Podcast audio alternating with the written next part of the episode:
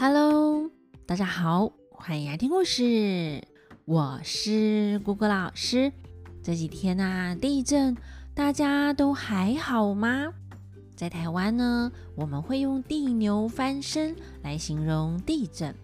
以前的人对于地震的原因不了解啊，就会产生不同的传说。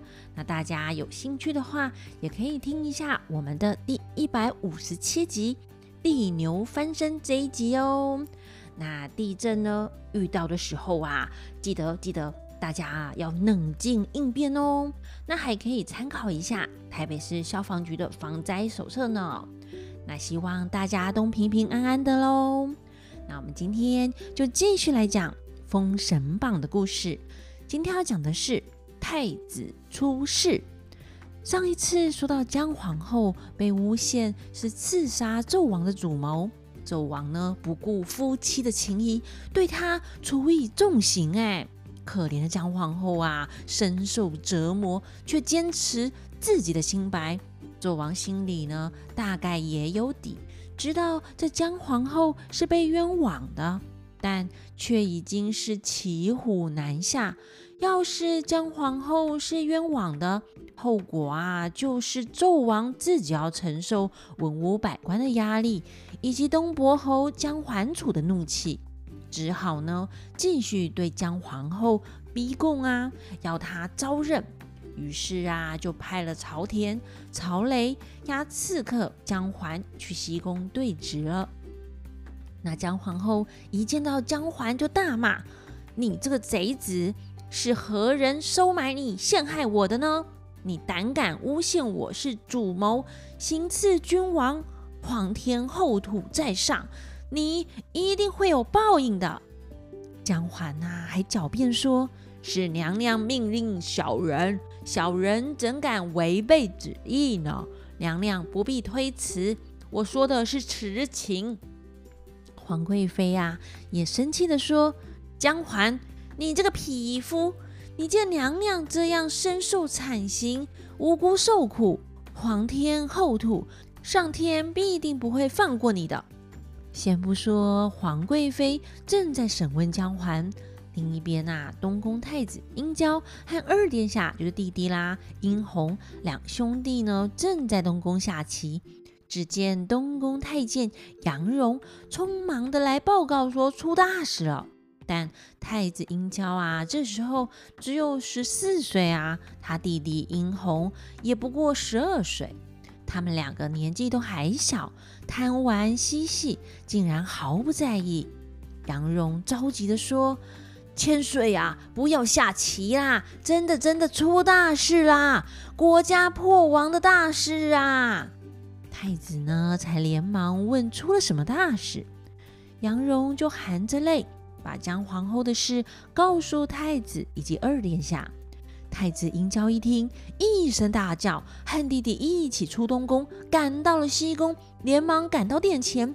太子一见到母亲，浑身是血，受尽折磨，心酸难过的跪在姜皇后旁边哭着：“母亲为何事受此惨刑啊？母亲，你就算有什么过错，但你可是中宫，怎么可以轻易对皇后用刑呢？”姜皇后听见儿子的声音，睁开一眼，看见了儿子，就大叫一声。我儿啊，你看我现在的惨状！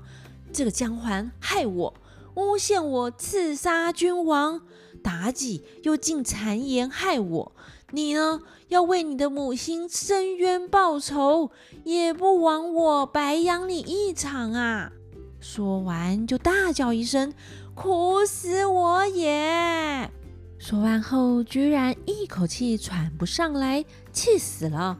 太子殷郊见到母亲气死，又看见姜环跪在一旁，就问皇贵妃：“谁是姜环？”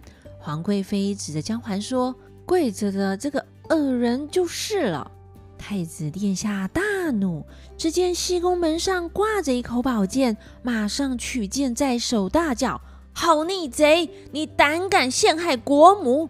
就一剑啊，把姜环给砍死了，血溅满地。太子又大叫着：“我先杀妲己，为母亲报仇。”就提剑出宫，飞奔过去。朝田、朝雷看见太子殿下举着剑过来，只说要杀，不知道是发生什么事，转身就跑往寿仙宫去了。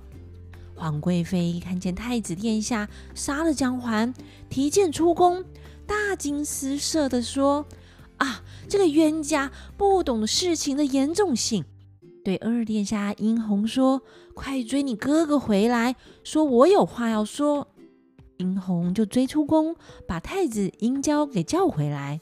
太子回来后，皇贵妃对他说：“殿下，你实在是太暴躁了。如今杀了姜环，人呢死无对证。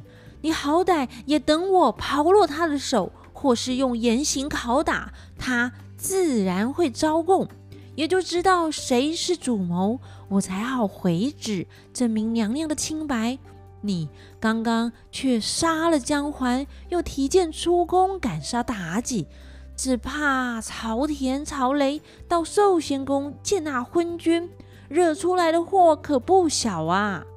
皇贵妃说完，殷娇和殷红后悔也来不及了。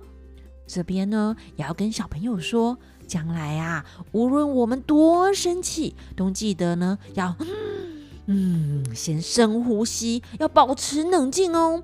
一气之下做出冲动的事情，可能啊成了一时之快，却得承受更多的后果。像是太子殷郊啊，一气之下杀了姜环，却白白的失去为母亲伸张冤屈的机会。现在还搞得自己也自身难保呢。不知道朝田、朝雷会怎么和纣王告状呢？那我们来听听他们怎么说。朝天、朝雷跑到寿仙宫门口，慌忙的进到宫中，向纣王报告两个殿下提着剑杀来。纣王听了就生气的说：“逆子，姜皇后谋立行刺君王，我都还没有判刑哎，这逆子胆敢提剑进宫想杀我，果然是逆种，不可留。”朝天、曹雷。去取龙凤剑来，将这两个逆子给杀了，以正国法。啊，天哪！太子和二殿下莫名其妙也惹上杀身之祸了。那朝天、朝雷领剑出宫，一下子就来到了西宫。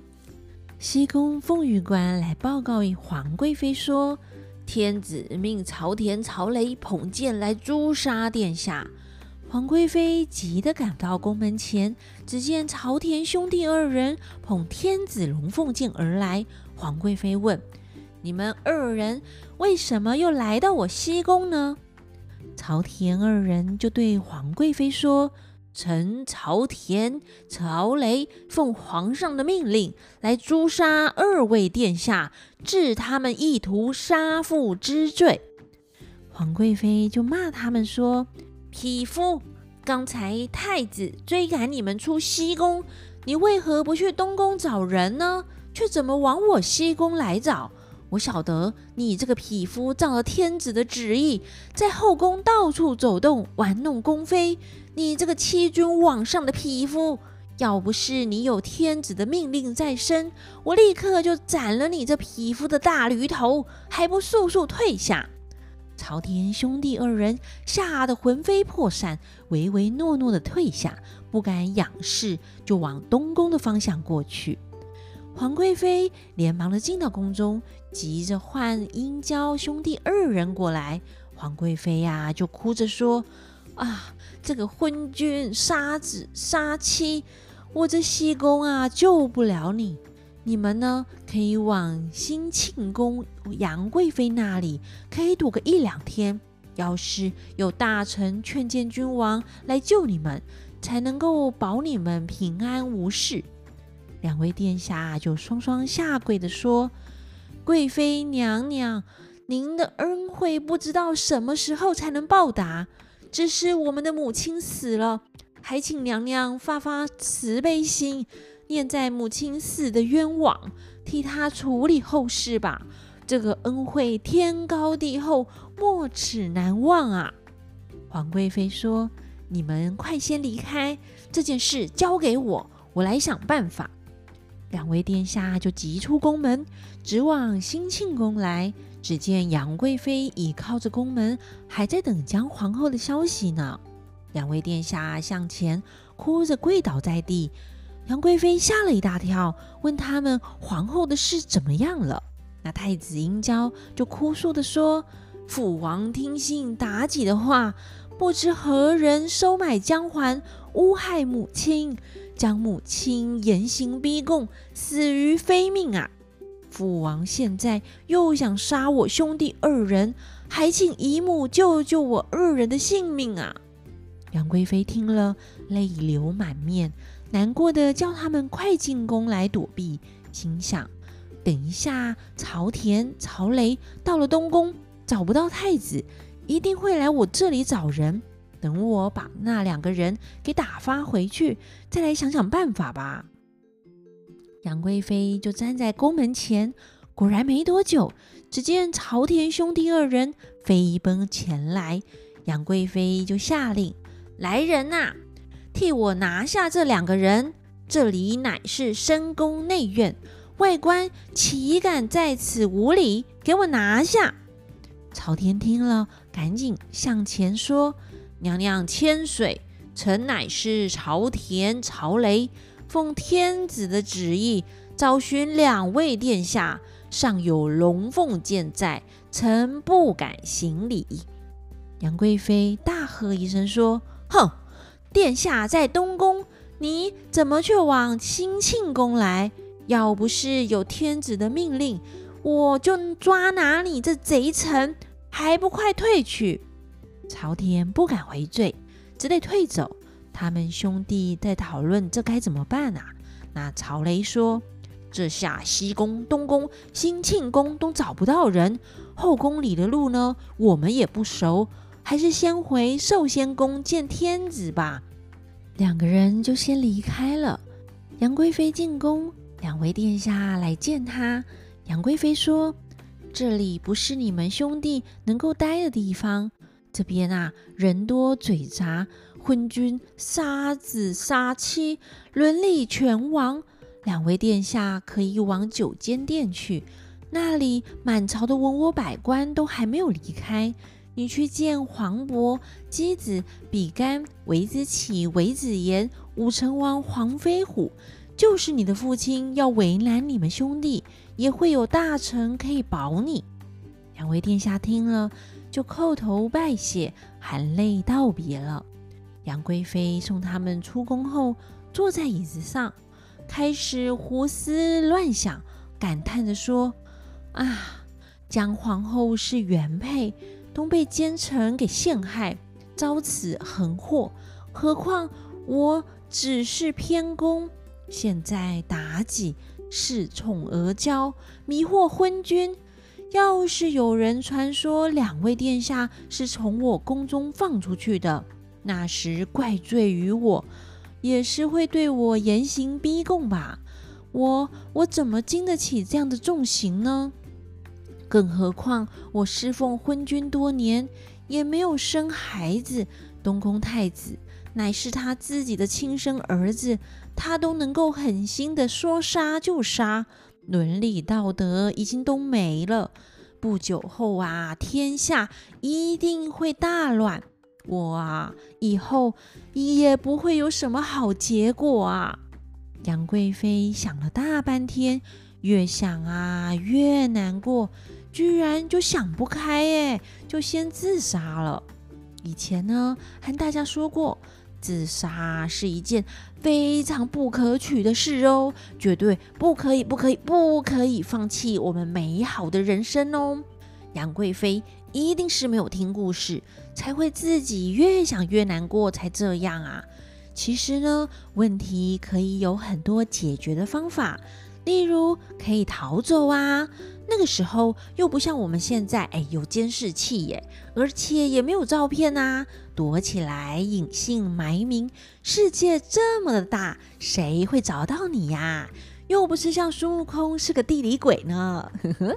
那到底这个太子和二殿下见到文武百官后，能够逃过一劫吗？欲知后事如何，且听下回分解。那我们就下回分解喽拜拜。